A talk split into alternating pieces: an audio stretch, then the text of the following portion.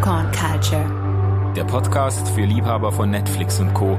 und für alle, die wissen wollen, was kultige Serien über Gott und die Welt zu sagen haben.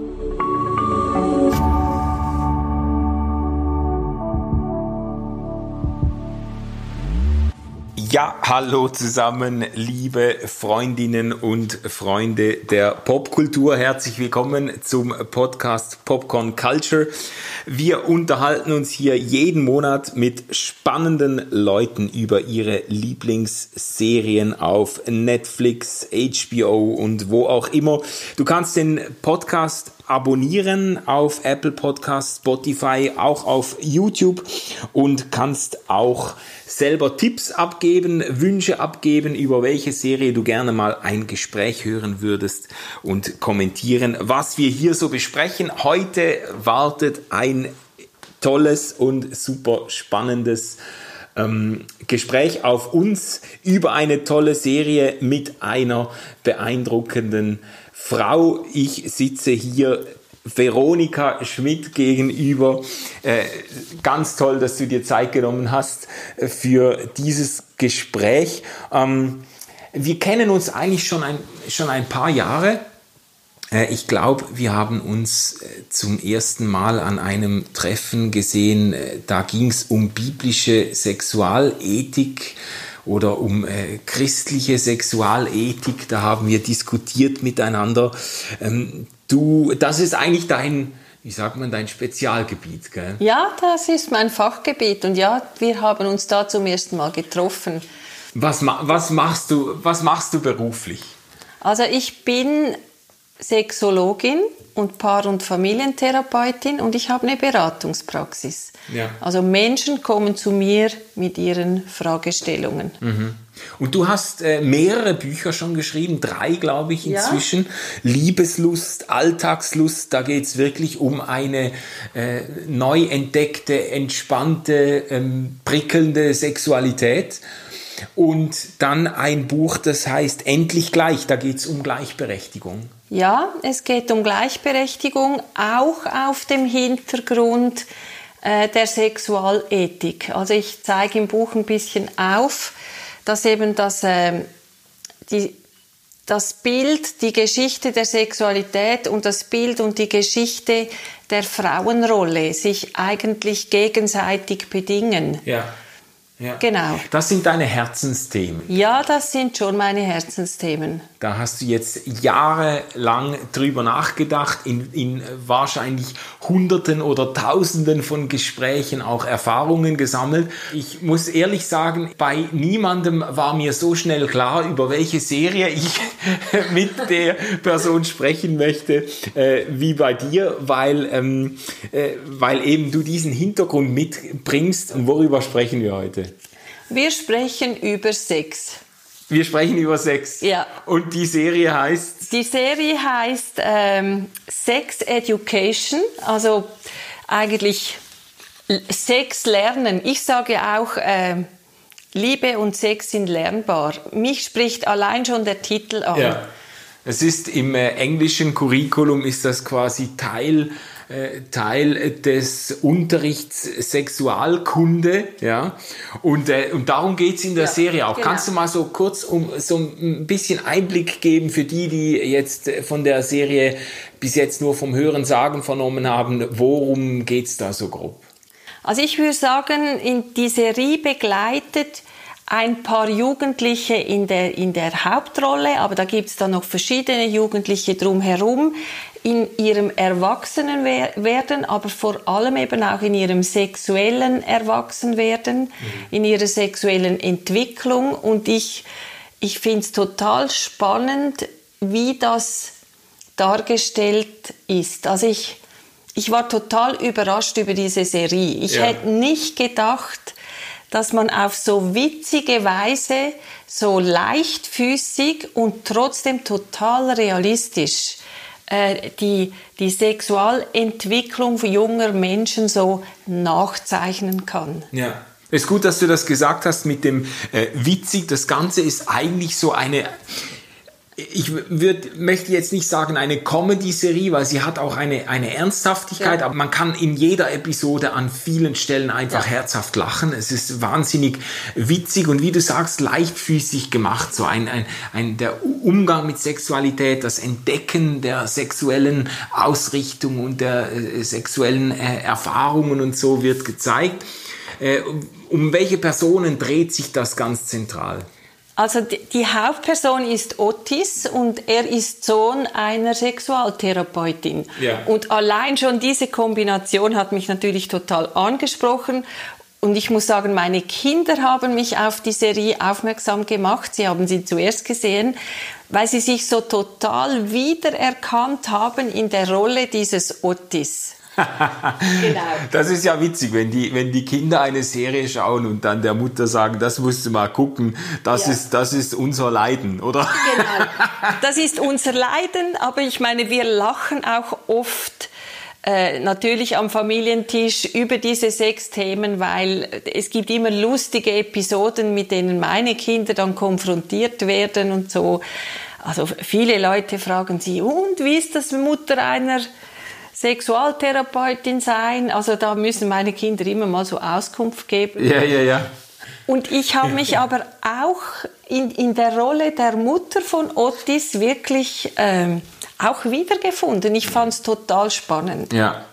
Also die beiden sind so ein bisschen im, im Zentrum der Serie, ja. dieser, dieser Sohn Otis und dann äh, die Mutter Jean, äh, Milburn heißt sie, die wird gespielt von Gillian Anderson und die kennen, also äh, Serienliebhaber kennen die natürlich aus der äh, absolut kultigen Mystery-Serie X-Files. Da spielt sie Agent äh, Dana Scully und die taucht jetzt wieder auf in dieser, man hat das Gefühl, die Rolle ist ihr irgendwie auf den Leib geschrieben. Ja. Also ja.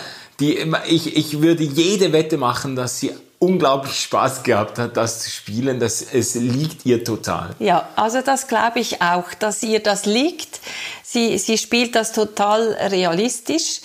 Und man muss vielleicht zum, äh, zum Plot noch sagen, also Otis kommt dann durch seine Mitschüler in die Rolle des Sexualtherapeuten ja. hinein. Also äh, und, und das ist eigentlich das Lustige an dieser Geschichte, vor allem der ersten Staffel. Also die Mutter ist eher im Hintergrund und da spielen die Themen eine Rolle zwischen Otis und der Mutter ja. und denen ihre Familiengeschichte. Aber er kommt eigentlich in ihre Rolle rein in der Schule und macht das erstaunlich gut obwohl er null sexuelle Erfahrung hat. Genau, das ist so ein, ein äh, komisches äh, Detail in der Serie, dass er eigentlich noch Jungfrau ist genau, und selber genau. aber die, äh, die wildesten Ratschläge erteilt ja. für Leute in äh, Sexualproblemen. Und seine äh, Geschäftspartnerin, die Maeve, ja, die bringt genau. ihn ja auf die Idee und die macht damit ein Businessmodell. Also die genau. verdienen da richtig Geld mit äh, Jugendlichen, die in sexuellen Nöten sind und mit all den Problemen zu kämpfen haben, die gerade in der Adoleszenz einfach auf junge Menschen genau. zukommen. Ganz und genau. er berät sie dann in der Toilette irgendwie in einer äh, so quasi anonym. Er spricht dann von einer Kabine zur anderen und gibt dann seine Ratschläge weiter. Genau.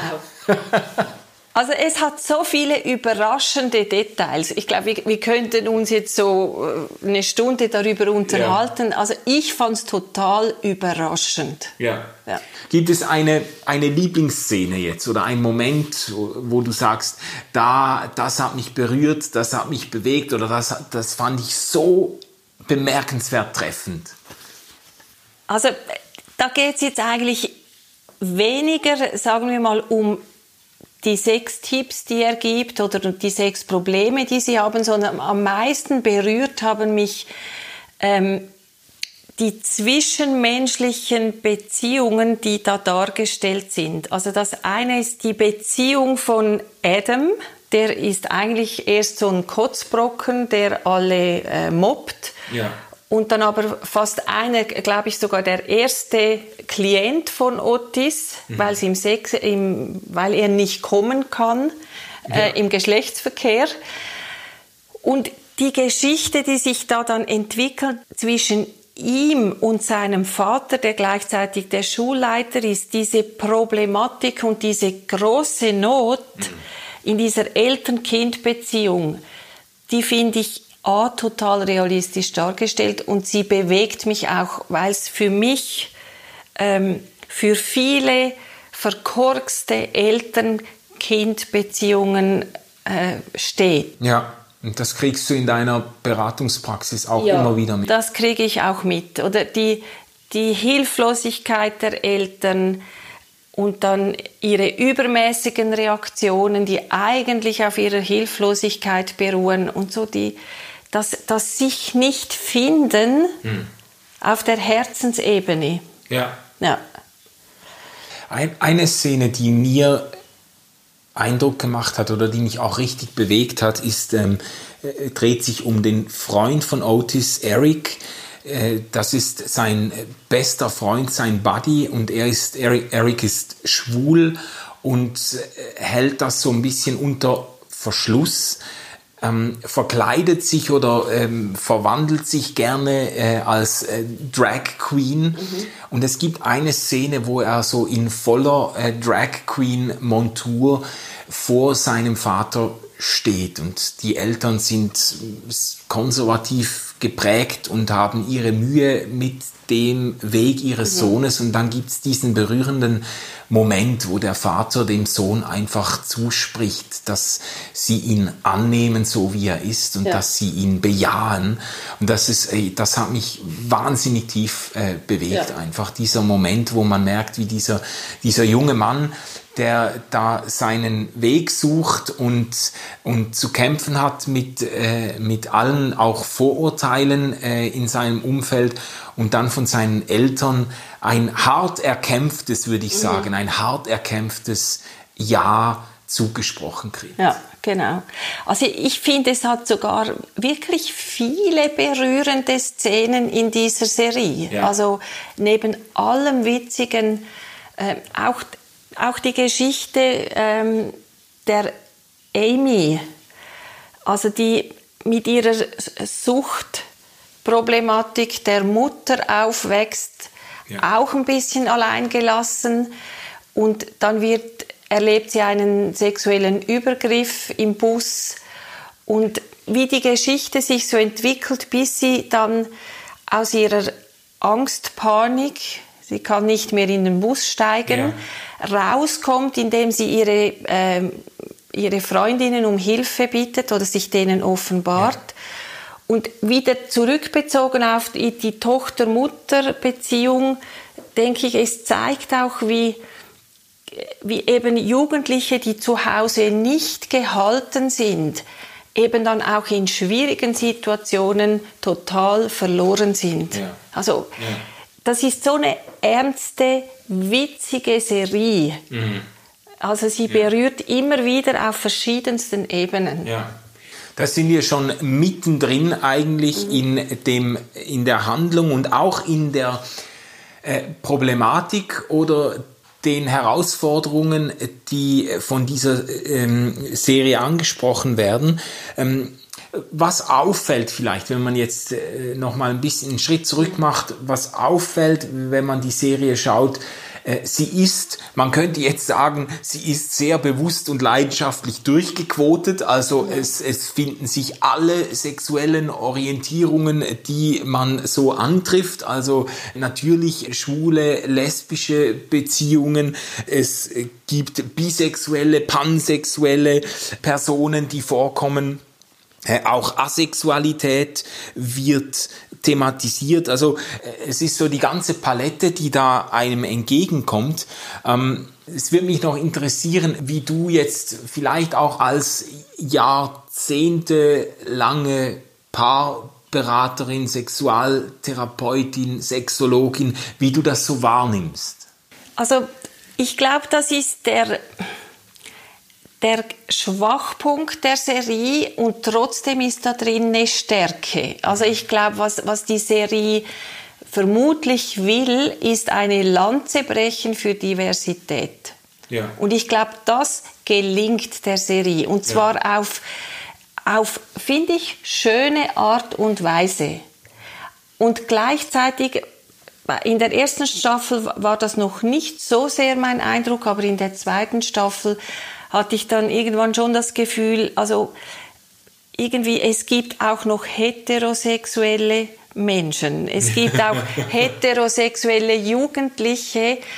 Und, und, prozentual, wie das äh, wirklich in der Realität ähm, sich abbildet, ist die Serie eindeutig äh, nicht realistisch. Also es kommen kaum äh, heterosexuelle genau. Menschen drin vor. Man hat fast, fast das Gefühl, das wäre so eine vernachlässigbare Randerscheinung, ja, genau. wenn doch in Wirklichkeit noch immer äh, der allergrößte Teil der Bevölkerung ja. eigentlich äh, heterosexuell ja. empfindet genau. und lebt. Gelebt und lebt. Und in der ersten Serie kommt das noch ein bisschen stärker raus, finde ich. Dass, mhm. dass dieses heterosexuelle, irgendwann hat es mir auch dann fast ein bisschen zu viele Sexszenen, obwohl es um Sex geht.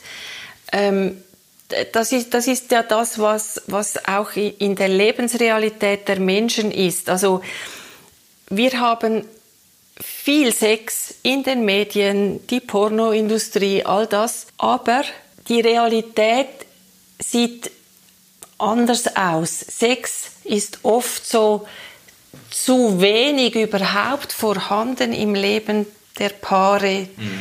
und, und so irgendwie nur, nur indem ich viele Sexszenen sehe, bin ich noch nicht da, wo ich eine gute Beziehung zur Sexualität habe. Ja, ja. Also du meinst jetzt zu viele Sexszenen nicht in dem Sinne, äh, äh, dass dass du das nicht vertragen würdest, sondern im Sinne von, das schafft einen gewissen Erwartungsdruck oder das gibt einen Eindruck, als ob ja. auch Jugendliche eigentlich ständig genau. nur ähm, äh, an Sex denken oder äh, äh, Sex praktizieren. Genau. Ähm, natürlich ist das eine Zeit, das sind, äh, wird, ist College-Zeit, Jugendliche, Adoleszenz, da gehen die Hormone hoch und so, aber es wird ein bisschen der Eindruck vermittelt, äh, wenn das bei dir nicht so ist, oder so könnte man die Serie auch lesen, wenn das bei ja. dir nicht so ist, also wenn du nicht ständig irgendwie Sex hast oder an Sex denkst, dann stimmt mit dir irgendwas ja. nicht. Genau. Aber wenn man dann wieder sich nicht irritieren lässt, von den vielen sechs Szenen, dann findet man eben genau das, was ich eben das Interessante an dieser Serie finde, diese, diese Unsicherheit und Zerbrechlichkeit der sexuellen Entwicklung der ja. Jugendlichen. Ja. Also diese Nöte, die sind sehr gut abgebildet. Ja. ja.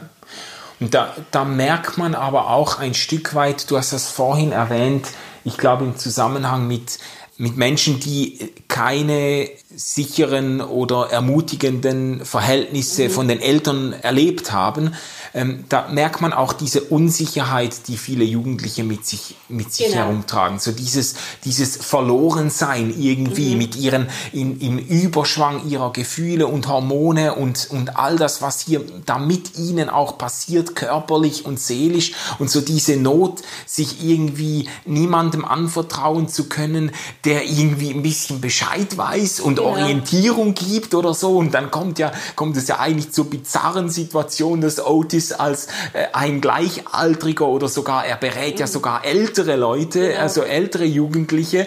Irgendwann Weil, sogar Lehrpersonen, oder? Ja, dass, dass er, dass er da, dass er da in eine Beratungsposition ja. kommt, obwohl er selber keine Ahnung hat. Ja.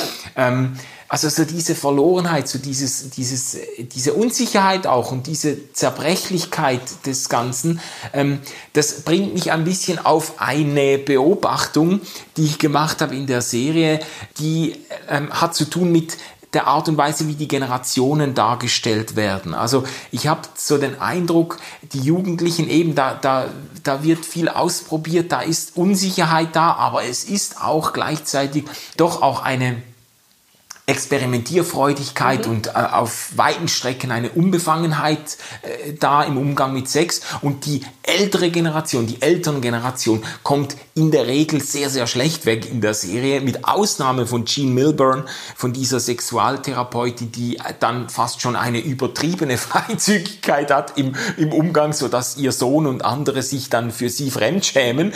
Aber äh, die anderen Eltern, auch der Schulleiter und andere Eltern von, von Schülern, Schülern, die sind sehr verklemmt, sehr verhalten. Da will man, mag man, kann man nicht über Sex reden und ähm, tabuisiert das auch sehr stark. Ähm, da tut sich ein Stück weit eine Kluft auf. Wie hast du das erlebt? Bildet das zumindest teilweise die Realität ab, dass wirklich äh, auch heute noch, dass wir es mit einer Elterngeneration zu tun haben, die sich wahnsinnig schwer tut mit dem Thema und damit Jugendlichen, die irgendwo gerne vielleicht äh, gesunde Orientierung äh, hätten, aber sie bei ihrer Elterngeneration nicht finden. Also das wäre sogar, sagen wir mal, den, der Übertitel, den ich dieser Serie geben würde, das ist mir von Anfang an so ins Auge gestochen. Ich glaube, dass es was ganz Realistisches abbildet. Ich würde jetzt nicht sagen, diese Eltern sind alle verkorkst, mhm. sondern es bildet sogar noch was anderes ab, das ich noch viel, viel realistischer finde, übertragen auf das Leben, mhm. wie ich es erlebe. Und zwar, ich würde sagen, die Jugendlichen sind alleingelassen mit dem Thema Sexualität und die Erwachsenen sind mit sich selbst und ihren eigenen Problemen beschäftigt. Ja. Und das bildet diese Serie eigentlich ab. Und das ist total realistisch. Und ich glaube, das ist die Anfrage an die Elterngeneration äh, seid ihr euch bewusst, dass ihr die Jugendlichen in ihrer sexuellen Entwicklung allein lässt. Mhm. Und wer sich nicht selber schlau macht, wer sich nicht mit seiner eigenen Sexualität sinnvoll auseinandersetzt, der hat eigentlich nichts zu bringen. Mhm. Und, und ich glaube, das ist so, das, was wir aus dieser Serie auch rauslesen können. Mhm. Also kompetente Eltern können kompetente Kinder machen. Ja. Also ich kann sie dann unterstützen. Natürlich, was wir auch sehen bei Jean ist, man kann es dann auch ein bisschen zu offensichtlich tun. Sie wird dann fast ein bisschen zu aufdringlich, bei muss, ihrem man, Sohn, oder? Ja. Und auch das ist die Gefahr der Eltern, oder? Ja, ja. Also man muss so einen Weg finden zwischen Hilfestellung geben mhm. und sich aber auch wieder zurück. Ja, auch freisetzen, irgendwie genau. äh, äh, in, in die Mündigkeit genau. entlassen ein Stück genau. weit, weil über, über manche Dinge wollen Jugendliche mit ihren Eltern einfach genau. nicht. Definitiv. Ja. Und das Lustige ist ja, dass sie dann wenn Jean nicht in der Rolle der Mutter ist, sondern in der zweiten Staffel kommt sie ja dann tatsächlich in der Rolle der Sexualberaterin an der Schule, da ist sie dann total gefragt von allen ja. Schülern, einfach nicht vom eigenen Sohn und das ist total mhm. okay. Ja. So eine interessante Beobachtung jetzt auch zur Konstellation Eltern-Kinder, dass Eltern eigentlich, also wenn ich dich jetzt richtig verstanden habe, dann ist zumindest ein Teil des äh, Problems liegt auch daran, dass Eltern vielleicht selber mit ihren Problemen, manchmal auch mit ihren Nöten und Unbeholfenheiten und Frustrationen im Bereich Sexualität mhm. beschäftigt sind, dass es vielleicht, weißt du, vielleicht ist es gar nicht so sehr eine fehlende Bereitschaft, Nein. mit den Kindern zu reden, sondern sie sind gar nicht imstande, die Kinder irgendwie, äh, ihre erwachsen werdenden Kinder auf eine lustvolle, befreite, unbeschwerte ja. Sexualität vorbereiten, weil sie diese selber gar nicht mehr erleben. Und darüber nicht sprechen können ja. und darüber selber keine Informationen haben. Mhm. Also diese Hilflosigkeit der Elterngeneration, die ist sehr gut dargestellt. Ja. Und da müsste man ansetzen. Ja. Also Eltern brauchen eine Sprache zu Sexualität. Ja, ja. Ist ja interessant eigentlich, ich meine, die Serie heißt Sex Education, mhm. Sexualkunde. Das ist ja eigentlich auch ein, ein, ein Reizthema. Auch in der Schweiz mhm. äh, und in Deutschland auch. Die ganzen Diskussionen um Sexualkundeunterricht. Genau. Ähm, besonders in christlich-konservativen Kreisen kann man sich da wahnsinnig enervieren, weil man das Gefühl hat, jetzt der Staat übernimmt jetzt die Sexualkunde und bringt unseren Kindern fragwürdige Werte bei und so weiter, äh, spricht mit Kindern über Penis und Vagina ähm, äh, und, und, da kann man sich dann wahnsinnig mhm. entrüsten. Aber mein Verdacht ist zumindest, dass man sich zwar entrüstet darüber, wenn der Staat über die Lehrer mit den Kindern über Sex spricht und vielleicht auch den, das Spektrum auftut von äh, Hetero, Homosexualität, Bisexualität und so weiter. Das findet man irgendwie ganz, ganz äh, schwierig oder gefährlich. Aber an vielen Stellen fehlt dann wahrscheinlich doch die Fähigkeit, äh, mit den Kindern selber gewinnbringend und ermutigend über Sexualität zu sprechen. Oft gerade in diesen Kreisen, die sich da besonders stark empören, herrscht dann eigentlich nur so diese Verbotsethik. Also quasi, ja. wir wollen mit den Kindern selber über Sex reden, sprich, wir wollen den Kindern selber sagen, was sich nicht gehört und was mhm. sie nicht tun dürfen. Aber das ist dann eigentlich auch keine Ermächtigung zu einem gesunden Umgang mit Sexualität. Und ich finde diese Rolle sehr gut dargestellt im, im äh, Vater von Adam, dem Schulleiter. Ja. Das endet ja dann so in der zweiten Staffel, dass sich seine Frau eigentlich von ihm trennen will, weil sie sexuell eigentlich frustriert ist und unzufrieden. Ja und sie dann Rat holt, auch bei Ottis Mutter im Rahmen dieser Schulsprechstunde. Ja, genau. Also es gibt so viele so schöne Szenen. Ja, und dieser, dieser Vater von Adam, finde ich, der steht für diese ähm, enge Sexualmoral und den Umgang damit aus Hilflosigkeit. Ja. Und der Adam entdeckt ja dann auch, dass er schwul ist und äh, deshalb wahrscheinlich in heterosexuellen Beziehungen immer Erektionsprobleme ja, genau. Äh, hatte, ist damit aber natürlich von seinen Eltern völlig allein gelassen. Ja. Also wenn es hat viel, es hat eben, es ist die ich würde sogar sagen, außer Erik sind alle Hauptrollen von ihren Eltern im Stich gelassen worden. Mhm. Mhm. Sogar äh, äh, der Jackson, der das Leistungskind eigentlich. Ah ja, das Kind also, von lesbischen. Genau, von äh, den zwei Müttern. Ja. Ähm, auch er wird allein gelassen, weil sie eigentlich nur seine Leistung sehen, die er bringen muss, oder? Mhm. In, in seinen Nöten ist er auch total allein. Ja. ja. Also doch äh, im Blick auf die Elterngeneration äh, nicht ganz, aber fast eine Bankrotterklärung, die natürlich Zuschauern äh, zu denken, zu denken ja. gibt. Ja.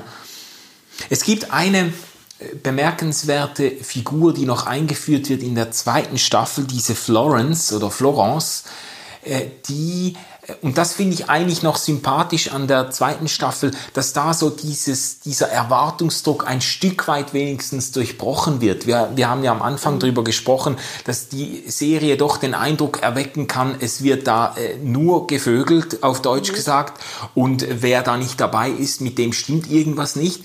Und diese äh, äh Florence, die kämpft eben gerade damit, dass mhm. sie, dass sie merkt, sie, sie, sie hat kein Bedürfnis nach Sexualität, mhm. sie hat keine, äh, sie, sie wünscht sich das gar nicht und sie fühlt sich irgendwie völlig außen vor gelassen, hat das Gefühl, ich bin nicht normal und es wird dann deutlich, dass es sich bei ihr um eine asexuelle Person handelt, mhm. um jemand, der quasi, der sich nach, durchaus nach romantischen äh, Beziehungen und Partnerschaft sehnt, aber nicht nach Sex, nicht ja. nach Geschlechtsverkehr. Und die Jean Milburn, die spricht ihr das dann auch zu in einer be bewegenden Begegnung. Und äh, ich finde das noch stark ausgedrückt da. Florence sagt dann äh, oder äußert ihre Befürchtung, ich bin broken, ich bin zerbrochen, mit mir stimmt was nicht, ich bin nicht normal, ich bin zerbrochen. Und äh, Jean die Sexualtherapeutin antwortet dann ganz zugespitzt und sagt, Sex macht uns nicht ganz. Warum also solltest du zerbrochen mhm. sein? Ich finde das eine eindrückliche Aussage auch. Ja, und ich, also was ich auch denke jetzt zu, zu dem, was du so ausgeführt hast, wir, wir haben, je konservativer der Blick auf Sexualität ist, desto mehr haben wir genau diese kaputten Bilder vor Augen. Also Sex nicht im richtigen Moralkodex stattfindend macht einem kaputt. Ja, ja. Und ich, das stimmt so in meinen Augen nicht. Mhm. Mhm. Was nicht ein Plädoyer ist, einfach Sex zu haben, oder? Aber einfach das Bild, dass wir Sex als etwas ansehen, das uns beschädigt, mhm. ist was, das ich in der Beratung total oft wiederfinde. Ja. Also dieses nicht erfüllende oder unser Leben bereichernde, mhm. sondern eben Sex hat immer was mit kaputtmachen zu tun. Ja, ja. ja. Oder es gibt so viele ähm, Einschränkungen, so viele Regeln ja. zu beachten, dass eigentlich kaum mehr Luft bleibt, äh, Sexualität ja. zu genießen, dass man das Gefühl hat, man kann eigentlich, man kann so viel falsch machen, dass ja. man es am besten gar nicht erst probiert, oder? In diesem Zusammenhang finde ich eigentlich die Rolle von Otis selbst mit seinem Liebesleben mhm. äh, auch ein total guter ergänzender Aspekt. Mhm. Also wir haben da die, die Jugendlichen, die sehr experimentierfreudig sind. Dann haben wir die Florence, die Sex gar nicht braucht. Und dann gibt es der Otis, der äh, so die realistischen, ängstlichen Schritte im Liebesleben macht mhm. und überhaupt nicht leichtfertig sich mit all seine Ängste sind sind abgebildet, die er hat. Das ja. erste Mal, dass er, dass er x-mal sich vornimmt und dann scheitert es wieder. Und genau. also ich bin froh, dass es diese Rolle auch gibt und gerade mit Otis jetzt. Ja, ja. ja. dass er so ein bisschen für, äh, für diese Menschen oder Jugendlichen steht, die äh, die ihre Sexualität entdecken wollen, aber doch äh, auf einem sehr enttäuschungsreichen Weg auch ja. unterwegs sind oder ja. auf einem, Und ich glaube, ja. dass er sogar die Mehrheit abbildet, wie Jugendliche an die Sexualität rangehen. Mhm. Ich glaube, das ist so das realistische Bild, wie Jugendliche sich mit dem Aufnehmen einer sexuellen Beziehung zu einem anderen Menschen äh, was sie da so durchmachen. Ja. ja. An Unsicherheiten, an Unsicherheit, an, an, ja, an Fragen, an Zweifeln. Das ist alles da. Ja. ja. Und seine Geschichte wird auch sehr ausgeführt. Also bei ihm, bei anderen hat man das Gefühl, die Probleme lösen sich sehr schnell manchmal mhm. und seine Geschichte wird aber sehr mhm. ausgeführt. Ja. Also das geht genau. dann wirklich über zwei Staffeln hinweg, äh, merkt man, äh, wie er da irgendwo den Mut gewinnen muss mhm. und seine ersten Erfahrungen dann macht. Aus deiner Beratungspraxis würdest du sagen, das bildet eigentlich die äh, Lebenswelt von vielen Leuten. Ja, ich würde sagen, das ist eine normale Lebenswelt. Ja. ja. ja. Hast du ähm, Themen oder äh, Problemstellungen, die dir jetzt immer wieder begegnen, die du in der Serie gar nicht wiederfindest? Nein, das, das finde ich eben das total Erstaunliche an dieser Serie, dass es praktisch die ganze Palette der Problemstellungen in der Sexualberatung aufnimmt. Mhm. Also von den Erektionsstörungen über die Schmerzen beim Sex, über keine Lust, über Beziehungsprobleme, kommt alles drin vor. Ja. Und ich gehe schwer davon aus, dass da im Hintergrund beraten zur Serie äh, Fachpersonen zu Sexualität mitgeschrieben haben. Ja, ja, das, das denke ich auch. Ähm, vielleicht können wir zu einem Schlusswort anheben und du könntest mal versuchen festzuhalten in einigen wenigen Sätzen. Für die, die es noch nicht gesehen haben, wer sollte sich Sex Education nicht entgehen lassen? Ich finde vor allem Eltern sollten sich Sex Education nicht entgehen lassen. Ich glaube, dass sie extrem viel lernen könnten über die Innenwelt der Teenager. Ja. Jugendliche, finde ich, sollten sie sich auch ansehen. Ich finde sogar, vielleicht sollten sich Eltern und Jugendliche das gemeinsam ansehen, damit sie eine Gesprächsbasis haben. Nicht jetzt sagen wir mal, um sachlich über Sexualität zu sprechen, nicht um Details zu erfahren über die sexuelle Entwicklung des Kindes ja, ja. oder nicht um Details serviert zu bekommen vom Sexleben der Eltern, weil das wollen Jugendliche definitiv nicht hören. ja, das so, so things you can't unhear. Ja. Aber ich meine, das, das Wichtigste, was so eine Serie den Eltern bringen könnte, wäre, dass sie vielleicht sogar durch das Schauen ein bisschen entkrampft werden und eine Sprache finden. Ja, das könnte die Serie ja. tatsächlich äh, leisten, weil sie eben, ich, eben, weil sie diesen erstaunlichen Balanceakt schafft ja. zwischen respektvoll, es ist mhm. keine, es ist keine pornografische. Serie, es Nein. ist keine, es ist auch nicht einfach Comedy, wo man sich lustig macht über Randgruppen ja. und Probleme und so. Es ist ein respektvoller Umgang mit Sex ähm, und mit Menschen, die Sexualität erleben, aber es ist auch gleichzeitig eine, eine, wie du, wie du es am Anfang gesagt hast, eine leichtfüßige, eine ja. irgendwie eine unverkrampfte äh, Art des Umgangs, bei der man an ganz vielen Stellen einfach auch laut äh, mitlachen mhm. kann. Ähm, das ist schon, ich finde, das ist ein ganz erstaunlicher Balanceakt, ja, genau. der ihnen da gelingt. Ja. Also ich freue mich schon auf die dritte Staffel. Die hat jetzt äh, Verzögerung wegen Corona, ah, ja. aber die wird kommen und ich, ich freue mich wirklich und ich bin gespannt, ob sie überhaupt dem noch was draufsetzen können. Mhm. Weil die, die erste Staffel, die finde ich so genial. Ja. Ja. Also es könnte sein, dass sich die Themen erschöpft haben langsam. Ja, genau. Ja. Who knows, who knows. Jetzt hast du gerade ein Stichwort, ich muss doch noch eine Frage anhängen. Jetzt hast du gerade ein Stichwort erwähnt, Corona.